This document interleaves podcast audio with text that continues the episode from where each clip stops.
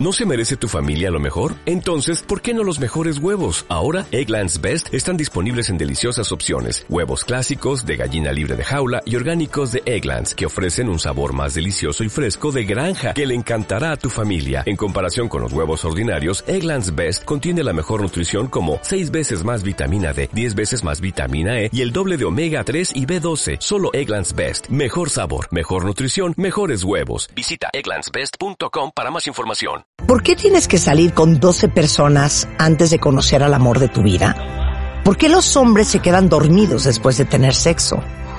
¿Y sabes que toma una décima de segundo sentirte profundamente atraído por alguien? La respuesta a estas y muchas otras preguntas en la historia del amor. La primera temporada de mi nuevo podcast, La vida explicada. Hecho por y para curiosos. Solo en Spotify. Oigan, vamos a empezar con una de mis personas favoritas. Y yo creo que, se los he dicho siempre, en Instagram, una de las personas que más me gusta seguir es Cristina Morato, que es una muy famosa autora, eh, escritora, periodista española autora de libros como Viajeras intrépidas y aventureras, Las reinas de África, Las damas de Oriente y cautiva de en Arabia, eh, Divas rebeldes, La divina Lola, Las diosas de Hollywood, entre muchas otras. Y tiene una cuenta de Instagram que si no la siguen la tienen que seguir, que es cristina.morato.oficial o Cristina Morato, que pone historias de personajes eh, de, de la vida, eh, increíbles. Es más, una de las que más me traumó, y bienvenida Cristina, no sabes cómo gozo tu Instagram, siempre que estás en el programa te lo digo, pero posteaste lo siguiente. Es más, rescate ese post, Julio, y ponlo en, en, Twitter. Me estás asustando, me estás asustando. Te voy a decir cuál fue el post. Era conocida como la mujer mono o la mujer barbuda. En realidad, se llamaba Julia Pastrana, pero a la hipertricosis o síndrome del hombre lobo que padecía la convirtió en una de las grandes atracciones de feria del siglo XIX. Y cuentas toda la historia de esta mujer Julia que nace en Sinaloa, en México, en 1834. Y que sus restos volvieron a Sinaloa. Wow. Y que volvieron a Sinaloa. Es que y no pueden creer la foto que posteó Cristina. Por favor, véanla porque es una verdadera joya. Gozo muchísimo tu Instagram. Gracias. Vi justamente tu post de ayer sobre los mejores vestidos, los mejores looks de Grace Kelly. Y hoy vamos a hablar de Grace Kelly, una princesa de película. Adelante, el micrófono es tuyo. Muchas gracias. Marta, es verdad, bueno, primero decirte que, siempre me encanta estar con vosotras. Además, me gusta vuestra sencillez porque estaba pensando que desde que habéis sido portada de Moi, digo, ¿se hablarán con el resto de mortales esta, estas dos morenas? O sea, ¿querrán comunicarse con pobres escritoras y periodistas españolas como yo? Veo que no se ha afectado la fama. No, no, no. Seguimos tan sencillos como siempre. Yo más, que Marta. Exacto, sí, sí, ya veo. bueno, yo creo que de Grace es muy interesante porque creemos saberlo todo. Eh, además, tenemos una imagen de ella como eh, muy glamurosa, muy elegante. Y yo creo que es muy interesante conocer las luces y las sombras, que sombras tuvo muchas eh, esta señora Grace Kelly, ¿no? Antes de convertirse en princesa. Ella es una de las protagonistas de mi libro de Diosas de Hollywood. El personaje que yo debo reconocer que más me sorprendió, porque para empezar tendríamos que hablar de una Grace eh, que todo el mundo a lo mejor imagina con una infancia muy dichosa ¿no? y muy feliz. No fue así. Ella es verdad que es una niña bien. Ella nace en el seno de una eh, acomodada familia ¿no? Eh, irlandesa y además muy católica. Era la tercera de los cuatro hermanos pero es que de verdad que era una familia de lo más peculiar y excéntrica que te puedas imaginar. O sea, el padre, Jack Kelly, era un empresario de la construcción eh, millonario, un hombre hecho a sí mismo, le llamaban el rey del ladrillo y era además un deportista que ganó en tres ocasiones, bueno, fue campeón olímpico de remo, entonces era un héroe local, ¿no?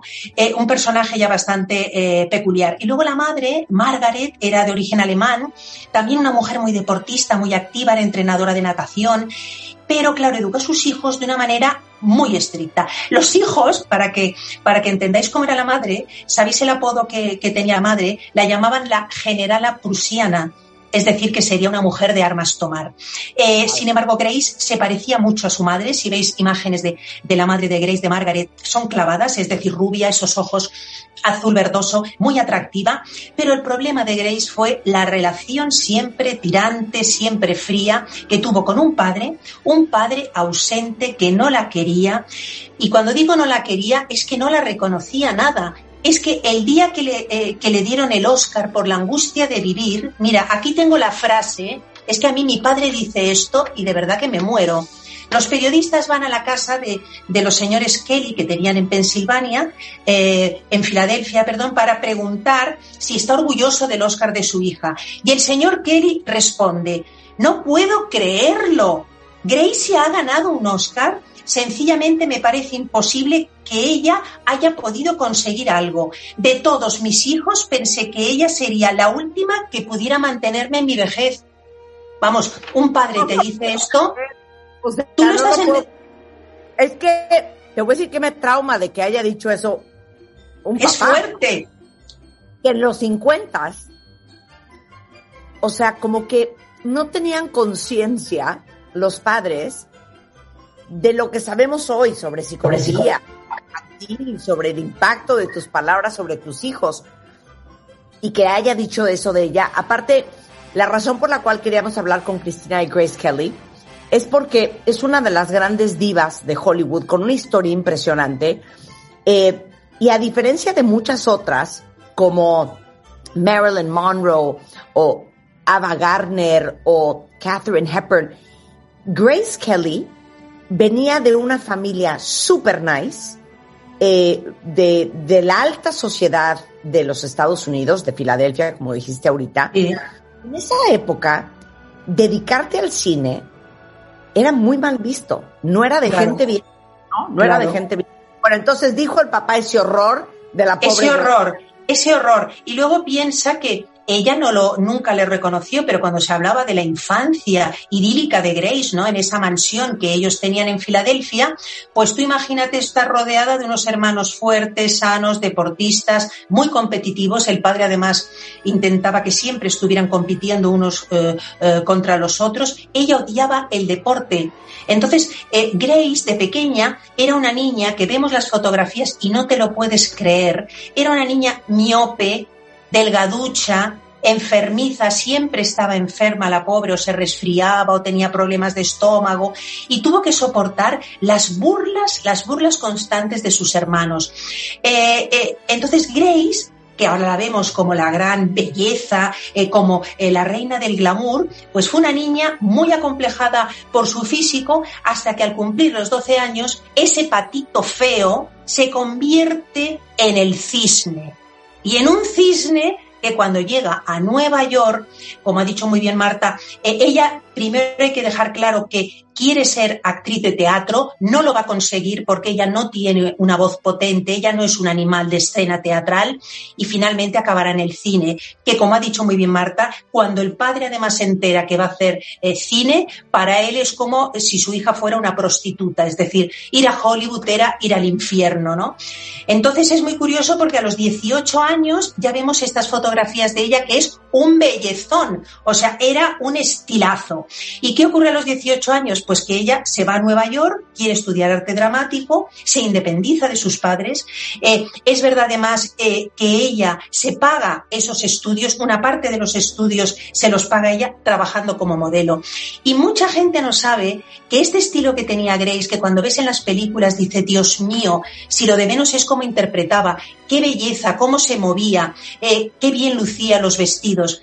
Perdón, es que fue, antes que actriz fue modelo, Marta es que ella fue modelo y hay que destacar que entre los años 47 y 49, Grace Kelly es una de las modelos mejor pagadas en Nueva York. Eh, eh, su, su imagen estaba como la de Marta de baile, ahora en México, pero luego ya cuando llegue a España, porque yo me haré representante de ella en el mundo, porque para eso represento a divas, entonces ah. estaba la foto como la de Marta de baile, la foto de Kelly en todas las fachadas de los rascacielos en Manhattan. Era un rostro muy conocido. Pero también anunciaba jabones, aspiradoras, planchas de ropa. Bueno, las fotografías que hay de ella en sus primeros anuncios son, bueno, ya luego los quiso destruir porque se avergonzaba, ¿no? Cuando llegó a ser princesa, pues hubiera quemado todos esos anuncios. Pero fue una mujer que se hizo a sí misma, era una rubia totalmente distinta a las demás, era seria, era trabajadora, pero también hay que decirlo, le encantaba el sexo y esta es la otra cara maravillosa de Grace Kelly. Espérate, pausa ahí porque quiero decirles una cosa. Ahora sí que, fun fact. Imagínense que esto es los 50. Imagínense ustedes cómo era la percepción de lo que debía ser una mujer respetable, que en la ciudad de Nueva York había un hotel que se llamaba el Barbizon. El Barbizon era un hotel de puras mujeres. O sea, si tú eras una mujer digna y respetable, tú no te quedabas en un hotel con hombres si eras soltera.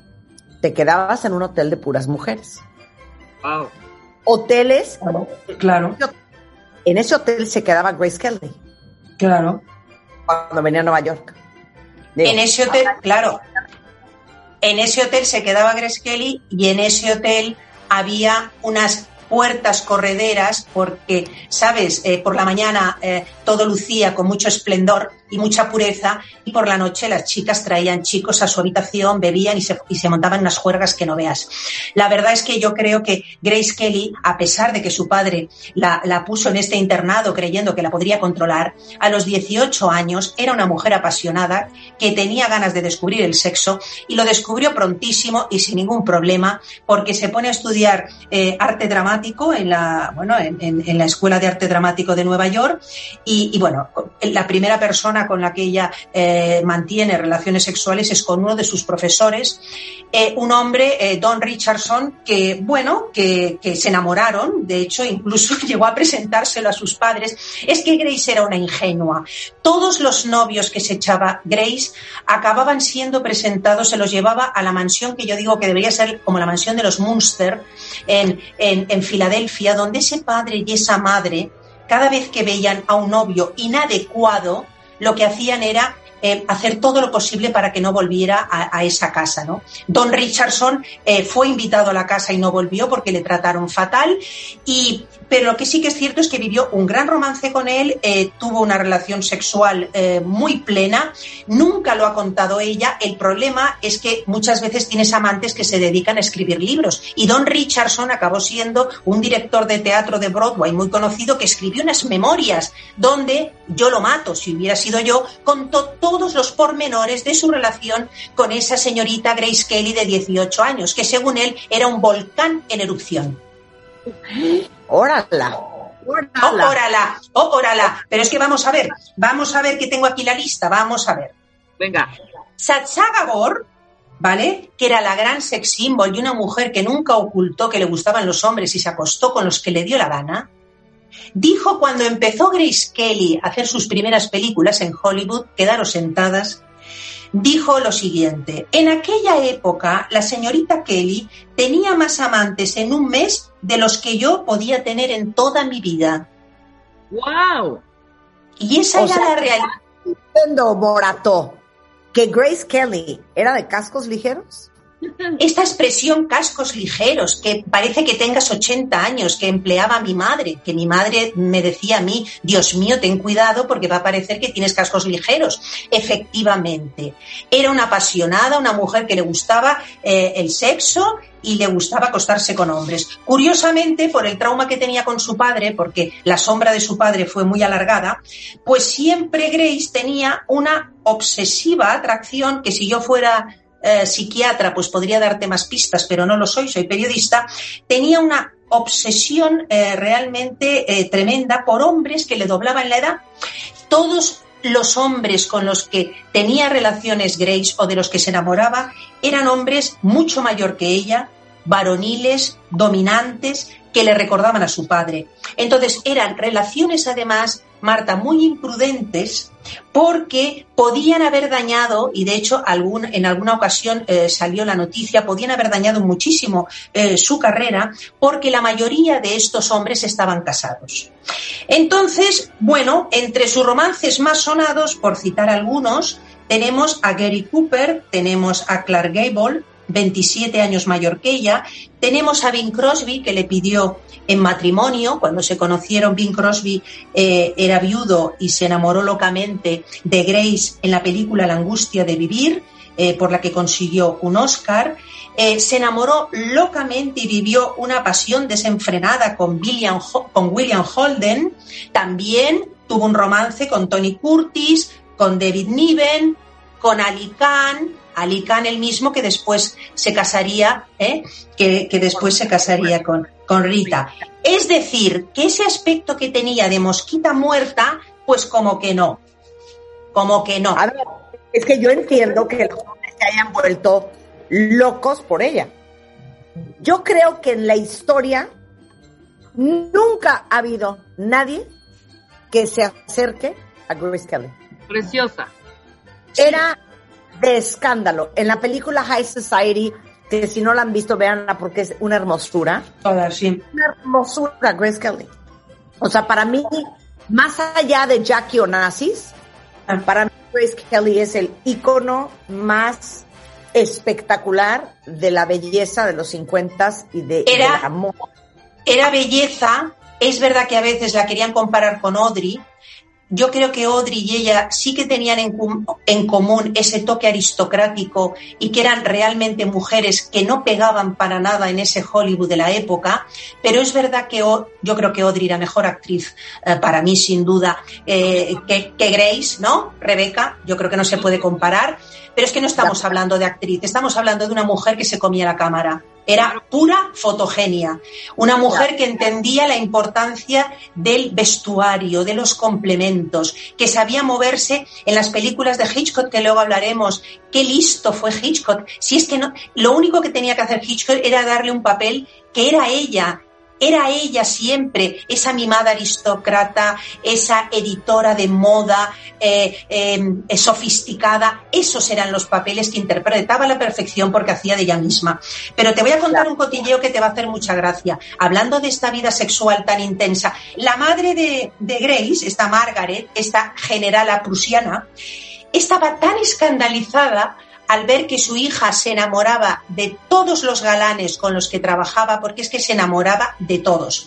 Entonces, cuando em, eh, actúa eh, por primera vez en una película en serio y se enamora locamente, porque ella se enamoraba locamente de Gary Cooper, piensa que Rebecca Gay Cooper tenía entonces 50 años y ella 19. O sea, pongamos las cosas en su sitio. No estamos hablando ¿eh? No estamos hablando de los galanes mm, de 20 años, de 30, estamos hablando de que estas actrices trabajaban y sus parteners eran ancianos, discúlpame, eran señores mayores que mantenían todavía eh, eh, ese aire varonil y, tal, pero que eran bastante mayores. Aún así, Gary Cooper y ella eh, mantuvieron una relación que llegó a la prensa, entonces fue genial porque la madre estaba tan escandalizada que a partir de ese momento, en todas las películas, cuando se enteraba que había un rodaje, mandaba a su, a su hija menor, Lisanne, para hacer de carabina.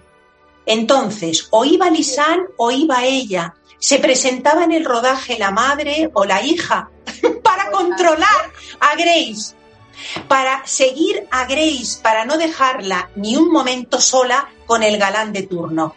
O sea, una humillación porque la gente en los platos, imagínate, el equipo, el director, todo el reparto, cuando veían aparecer a la señora Margaret Kelly, ¿eh? que no pasaba desapercibida, ¿eh? la generala prusiana, se presentaba para controlar a su hija, ¿no? Entonces es, muy fuerte, pero la señora Margaret Kelly es un personaje sobre el que yo tendría que escribir un libro, porque yo tendría que escribir un libro sobre las madres de las grandes diosas de Hollywood, porque te juro que hay cada una que es para analizarla psiquiátricamente. Ya hablaremos de la madre de Audrey, pero la madre de Margaret Kelly, pensar que cuando se compromete con Rainiero, ¿vale? Cuando Grace está intentando borrar todo su pasado como actriz y que no surjan romances que ha tenido, ¿sabéis lo que hizo la señora Kelly? Pues puso en evidencia públicamente a su hija concediendo una serie de entrevistas para un medio además eh, de, mucha, eh, de mucha difusión, donde no solo no solo contaba el periodista los recuerdos de infancia de Grace, sino que detallaba uno a una todas sus aventuras amorosas con una larga lista de sus famosos amantes y novios formales. Cuando Grace, cuando Grace fue al kiosco, porque lo cuentan así, que fue a un kiosco porque no se lo podía creer, y compró ese periódico y vio en portada Los amores de mi hija por Margaret Kelly, no sé, yo creo que a, a esa madre la matas, ¿no? Como mínimo. Claro, obviamente vendió todas esas fotos, obviamente. Vendió fotos, vendió la historia, eh, la hija para ella fue algo tremendo, lo, consideró como una traición de su madre, pero es que, es que era así, o sea, era una mujer tremenda. Luego cuando Grace, por ejemplo, eh, cuando Grace también viaja a, África, ¿no? Y, bueno, protagoniza esta, maravillosa película, ¿no? Eh, Mogambo, pues también la madre se entera que se ha enamorado, como no, locamente de Clark Gable. Vamos a ver, en aquella época, en la época de Mogambo, señoras y señores, Clark Gable tenía 52 años, ¿vale? Y ella 22. Ava Gardner, que era muy divertida, decía, ¿vale? Le dijo y le dio el consejo a, Grace, le dijo, cariño, es muy mayor para ti, ya no se entera ni con quién sale. Y era verdad, porque en aquella época, en aquella época, Clark Gable le interesaba más la bebida que una jovencita como, como Grace Kelly. Sin embargo, Grace se encargó de dar el rumor y que, bueno, corriera el rumor de que habían vivido un apasionado romance en el corazón de África que nunca existió, en realidad. Oye, regresando del corte, Cristina, hablamos de Oleg Cassini. Sí. Hablamos de Rainiero. ¿Y cómo acabamos Grace Kelly, la princesa de Mónaco? Mamá de este sí de Carlota de Mónaco, eh, de Alberto de Mónaco, y abuela de todos estos niños. Exacto. regresando, exacto. ¿Olvidaste tu ID de cuenta viente? Recupéralo. En martadebaile.com y participa en todas nuestras alegrías. Marta de Baile 2022. Estamos de regreso. Y estamos donde estés.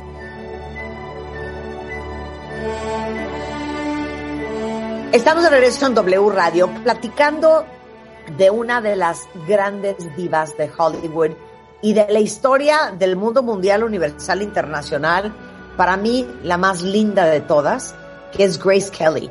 ¿Y quién mejor para contarnos su historia que la gran escritora y periodista, especialista en divas, y en mujeres extraordinarias de la historia del mundo mundial, universal, internacional, Cristina Morató. Entonces nos quedamos hablando de Grace Kelly, eh, a punto de empezar su relación con Oleg Cassini, que pasa justamente antes de, de casarse con el príncipe reinero de Mónaco.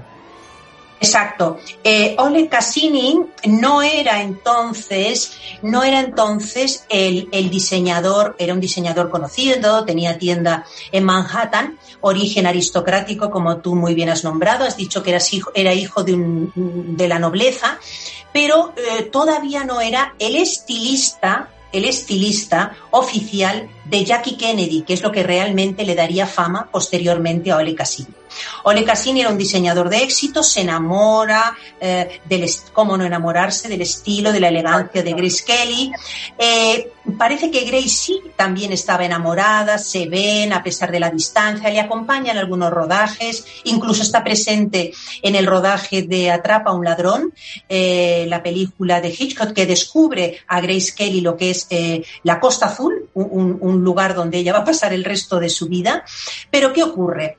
Ocurre lo de siempre, que un día, porque esto también te va a hacer gracia, cuando Ole Cassini presiona a Grace para casarse, para que le presente a su familia, resulta que quedan en un restaurante de Manhattan con la generala prusiana Margaret Kelly.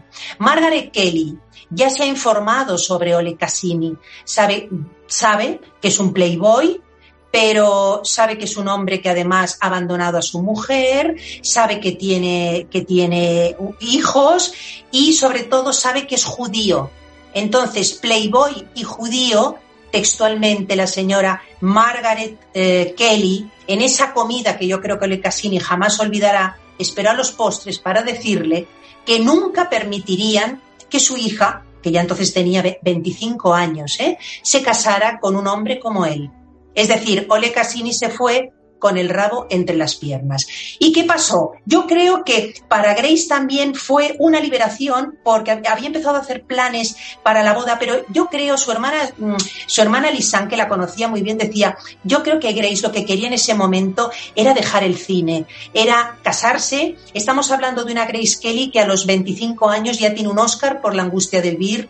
Es además musa de, de, de Alfred Hitchcock. Es una estrella de Hollywood increíble, admirada y icono de moda, de glamour, tiene, como digo, un Oscar y sin embargo no es feliz. ¿Por qué no es feliz? Pues porque ella odia Hollywood, detesta vivir en Los Ángeles, ella quiere formar una familia, eh, ella tiene dos hermanas, una ya se ha casado y, ella tiene dos sobrinas, es muy familiar, su hermana, eh, su hermana Lisanne está a punto de casarse y en ese momento de su vida ella decide que después de Atrapa a un ladrón va a dejar el cine, ¿no?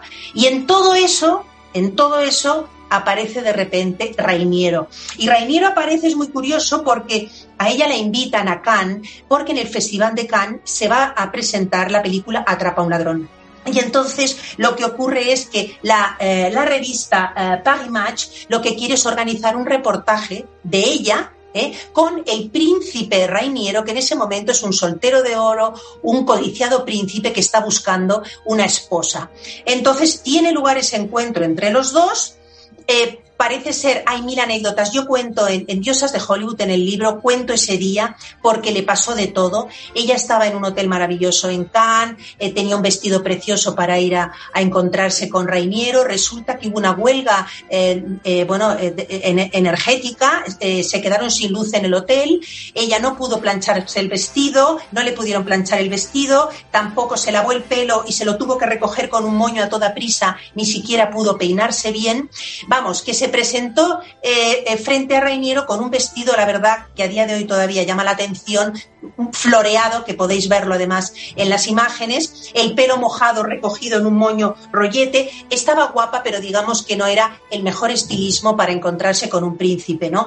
Y sin embargo, pues algo pasó en ese encuentro y lo que pasó es que ella siguió rodando películas, pero Rainiero confesó que había encontrado a la mujer que quería que fuera su esposa y así, así realmente lo dijo oficialmente eh, a sus más allegados.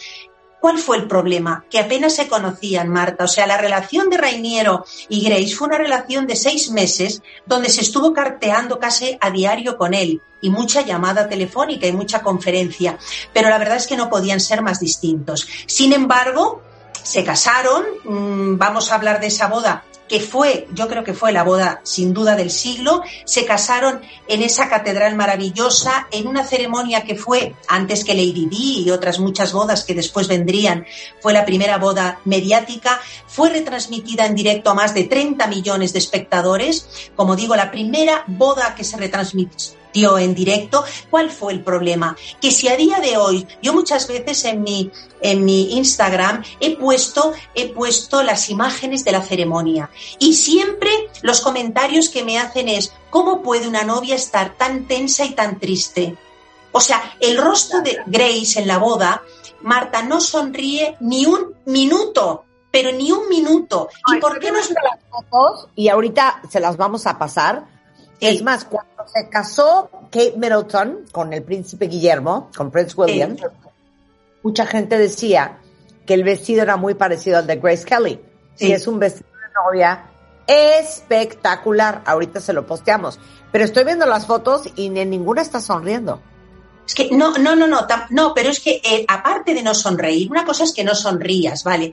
Pero el rostro, las ojeras que tenía, el cansancio, el nerviosismo, ¿por qué estaba tan nerviosa en la boda? Pues en la boda estaba tan nerviosa porque la historia fue la siguiente. Eh, Grace Kelly, trabajaba y era actriz de la Metro Goldwyn Mayer.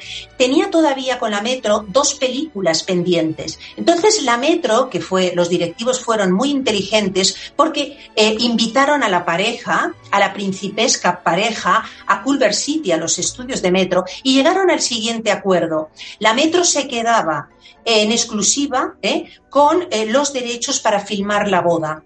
Y a cambio, ella ya no tendría que hacer esas dos películas. Y por otra parte, parte de ese dinero iba a ir a la Cruz Roja eh, de Mónaco. Bien, ¿qué ocurre? Pues que la catedral se llenó de micros, Marta, de cámaras, ¿entiendes? De fotógrafos, y lo que estaba oyendo todo el tiempo Grace era el ruido de las cámaras y sabía dónde estaban los micros y estaba muy tensa. Es que yo creo que no podemos imaginar lo que fue esa boda donde eh, invadieron literalmente eh, Mónaco 1.500 fotógrafos 1.500 fotógrafos y periodistas llegaron a Mónaco que tenía entonces 23.000 habitantes.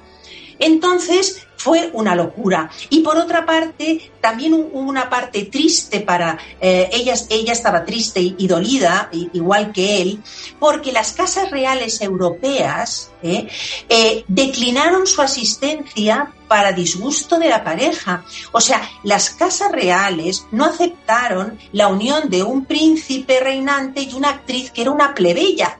En cambio, en lugar de estar, pues los que tenían paréntesis, plebeyas poca, o sea, claro, las casas reales, acuérdense que esto de que, por ejemplo, se haya casado el príncipe Guillermo con, con eh, eh, Kate Middleton, de que ella no sea sangre azul, o Prince Harry con Meghan Markle. Eso nunca visto, porque normalmente la realeza se casa entre sí. Entonces, para la realeza europea que Rainieri, el, príncipe de Mónaco, se casara con una americana para empezar, que aparte era para seguir. O sea, un poco la historia de Harry y Meghan, ¿no? Sí, sí. Sí, pero sin embargo, pero sin embargo ves las fotos de los invitados y allí estaban Gary Grant, estaba Ava Gardner, estaba David Niven, estaban Gloria Swanson, estaba Onassis. Fue una boda más de celebrities y de famosos que una boda real, ¿no? ¿Sabes? Entonces, yo de todas formas creo que sí que hay que decir dos cosas del traje. Yo creo que el traje de boda eh, que además es verdad que es un traje de boda que cada vez que lo compartes en Instagram tiene miles de visitas y yo creo que además es uno de los, yo de los reels míos, el más visto siempre es eh, Grace eh, de alguna manera y dices, ¿cómo puede ser que ha pasado tanto tiempo y sigue despertando realmente esas pasiones? Estamos hablando de un traje que la Metro Goldwyn Mayer le regala es un vestido de boda que se lo regala la Metro Goldwyn Mayer. Al mismo tiempo le está regalando todo el vestuario, todo el vestuario, que era mucho, de su última película Alta Sociedad, que es una maravilla de vestidos, de trajes, de conjuntos de playa, todo esto ella se lo lleva, se lo lleva a Palacio. El traje era muy sencillo en apariencia, pero fue el traje más caro en la historia de la Metro Goldwyn Mayer. Ningún traje de boda costó lo que costó este vestido. Y hay que decir que en su confección trabajaron más de 30 artesanos, entre modistas y bordadoras. Se emplearon, Marta, casi dos meses en su confección. Era un vestido maravilloso, de color marfil, manga larga además, bueno, resaltaba la, la, elegancia de Grace y lo esbelta que era, porque medía unos 77, que no lo hemos dicho. Se elaboró con seda y tafetán, se complementaba además con un encaje espectacular de Bruselas de un siglo de antigüedad y el velo iba adornado, escúchame bien, con mil perlas diminutas cosidas a mano esta era la, la, obra de arte ¿no? y de artesanía con la que se casa eh, Grace Kelly. ¿no? no fue un traje cualquiera, pero eso no le, no le garantizó sin duda la felicidad porque tras la luna de miel llegó la realidad. Eh, parece un cuento. A ver, ¿y cuál fue la realidad? La realidad fue que tras la luna de miel ella regresa al Principado, eh, se sumerge el marido en el trabajo, ya no está casi apenas con ella, ella pasa largas horas sola sin hacer nada porque no tiene ninguna obligación ni ningún trabajo asignado. Viven además en los, en los aposentos del príncipe que no se habían reformado, eran unas habitaciones que, que los que las visitaban las describían como oscuras oscuras, húmedas y tristes como un museo, o sea que debería ser un horror. No era un palacio reformado y lujoso. Y añoraba muchísimo a su familia, sus amigos, se gastaba un dineral en largas conferencias hablando con, con Filadelfia, pero lo peor era cómo la trataron en palacio. Estamos hablando de una Grace Kelly que no habla francés, que es el idioma de la corte, eh, no soporta el estricto, anticuado y casposo protocolo que había en el palacio eh, de los Grimaldi.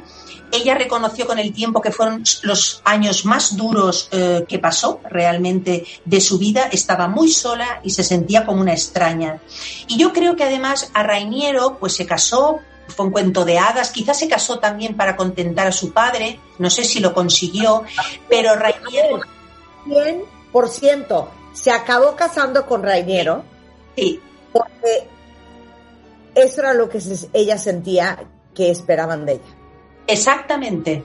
Como muchas veces, muchas de nosotras, se hizo bolas. Sí. Se hizo bolas. Sí. Y yo creo que y yo creo que fue un error, es verdad que no fue un matrimonio por amor, había muchos intereses, pero les, unía, es verdad, la religión, los dos eran católicos. Bueno, hay la anécdota, hay la anécdota de que a lo mejor eh, eh, si no hubiera sido protestante Marilyn Monroe, pues a lo mejor hubiéramos tenido a Marilyn en el Palacio de los Grimaldi. Ya sabes que Onassis estaba muy empeñado en que Rainiero encontrara eh, una novia a poder ser eh, una actriz conocida y famosa estadounidense para dar esplendor y que volviera a brillar el Principado y sobre todo el casino y sobre todo el puerto deportivo que eran de su propiedad. Es genial la anécdota cuando le pasan una lista de actrices a Onassis y la primera es Marilyn. y, Marilyn, lo, que era, a mí me fascina Marilyn, que era maravillosa, llegaron a decirle y llegó alguien a proponerle a Marilyn, Marilyn, ¿qué te parecería casarte con un príncipe europeo? Y hay la célebre frase que ella dijo, príncipe, un príncipe es guapo, ¿Tiene dinero? Dame dos días. Claro, es que claro, tiene la onda un príncipe y es muy fácil que te hagas bolas. Claro, claro. El problema es que se la, se la descartó desde el principio porque era protestante. Marilyn, de todas formas, ¿tú te imaginas a Marilyn en Mónaco? Yo creo que hubiera sido genial. Sí. Bueno, entonces, de ese matrimonio nacen Alberto, Carlota y Estefanía. Exacto, que fueron la felicidad de su vida, lo que, lo que a ella más le llenó, porque ella, ella llegó a reconocer en una entrevista que el amor fue llegando poco a poco. Yo creo que cuando cumplió su sueño de ser madre, en las fotografías donde se la ve con los hijos, yo creo que es cuando se la ve más feliz. Pero también es cierto que las chicas le salieron muy rebeldes y muy díscolas. Y también, pues, unas, eh, eh, unas chicas que realmente curiosamente eran muy parecidas a ella. Lo que pasa que para entonces Grace ya había olvidado ¿eh? la vida que ella había llevado y fue muy estricta y yo creo que la relación con Carolina fue muy fría y distante porque fue muy estricta con ella, muy controladora, también eh, lo fue con Estefanía y, y, es verdad que bueno, pues, pues, pues fueron dos chicas que vivieron la vida a su manera, pero con una madre mmm, que yo creo que no era la Grace Kelly que nosotros eh, imaginamos, ¿no? Y luego ya llega ese, ese cuento de hadas eh, tremendo que se trunca eh, terriblemente en, en, mil, en, el año 1982, en ese accidente que nadie se lo llegó a creer en su momento, cuando ella, normalmente además Grace tenía chofer, nunca eh, conducía su coche porque además no conducía bien. Se encontraban en la casa que tenían en Rock Egel, en lo alto de Mónaco, era el refugio de la familia. En ese, es, eh, en ese instante ella había, parece ser, discutido con Estefanía que quería casarse, eh, perdona, que quería seguir manteniendo una relación y quería seguir con el hijo de Jean-Paul Belmondo, que por cierto acaba de fallecer.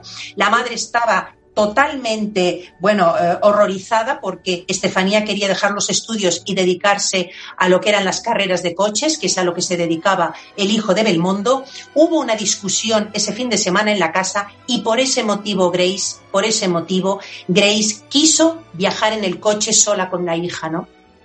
Claro. Pero entonces, el, eh, bueno, se dice, o sea, la escena es la siguiente, seguramente, imagínense ustedes como hija, venir peleándote con tu mamá en el coche sí.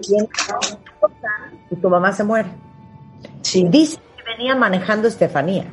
Uh -huh. Chocan, se van como a un precipicio. Sí, y... 40 metros, eh, Marta, 40 metros dando vueltas. Uh -huh. Y bueno, las trasladan al hospital. Estefanía sí, sí. sobre Kelly se muere. Cuando pasó, Sí. Yo me acuerdo que la veíamos, pues ya Grace Kelly mayor. Sí. Tenía 52 años. 52 años, sí. Lo que pasa que yo creo que Grace eh, tuvo una etapa tuvo, ella habitualmente no bebía, sí que tuvo una etapa donde sí que bebía y además se le notaba físicamente. Yo creo que pasó una etapa muy mala en su relación con, con Rainiero, porque además Rainiero eh, se lo confesó a Ava Gardner, siempre tuvo una gran amistad con Ava, siempre que podía se escapaba a Londres y iba a verla a la, a, a la casa y al apartamento donde ella vivía y sí que le confesó a Ava que, que Rainiero pues le era infiel y que eso no se le iba a perdonar nunca, ¿no? La verdad es que sí, eh, había ese tema y luego por otra parte hubo una época que sí que bebía y se, le, nota además en las imágenes, pero bueno, lo terrible en todo caso es decir que si Grace Kelly hubiera llevado puesto el cinturón de seguridad, hoy eh, estaría viva y hoy sería una anciana eh, quizás venerable y que disfrutaría de sus nietos. No llevaba, ninguna de las dos llevaban el cinturón de seguridad y después se dijo, ella era la que conducía, no era Estefanía, pero después y con el tiempo ya se dijo que si hubieran llevado el cinturón de seguridad, la madre hubiera salvado la vida, ¿no? 52 años. Nadie le llega a la belleza de Grace Kelly, si acaso Carlotita, ¿eh? Carlota sí. en la boda es, eh, y te traía un Carlota, vestido. Claro, la nieta. La sí. Nieta. Ahora es muy es muy curioso porque le hicieron una entrevista, me quedo con la frase aquí, le hicieron una entrevista dos meses antes del accidente a, Grace Kelly en el Palacio y una de las preguntas que, le hizo el periodista fue, eh, ¿cómo le gustaría ser recordada? Y le dice el periodista, ya sé que es muy pronto para decir esto, dos meses antes de la muerte. Y ella responde, me gustaría ser recordada por intentar hacer bien mi trabajo, por ser comprensiva y amable. Este es el resumen. No habla de cine, no habla de buena actriz, no habla de carrera. Habla por intentar hacer bien mi trabajo, por ser comprensiva y por ser amable. ¿Qué libro tuyo hay que leer si nos encanta conocer la historia de las grandes divas?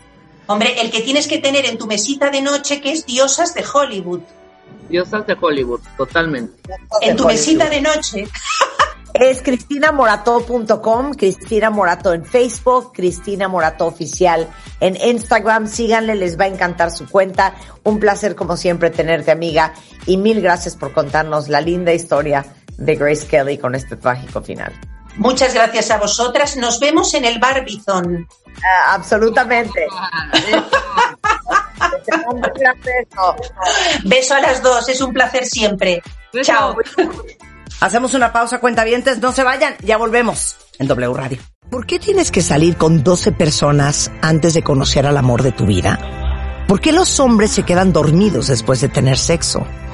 ¿Y sabes que toma una décima de segundo sentirte profundamente atraído por alguien? La respuesta a estas y muchas otras preguntas en la historia del amor. La primera temporada de mi nuevo podcast, La vida explicada. Hecho por y para curiosos. Solo en Spotify.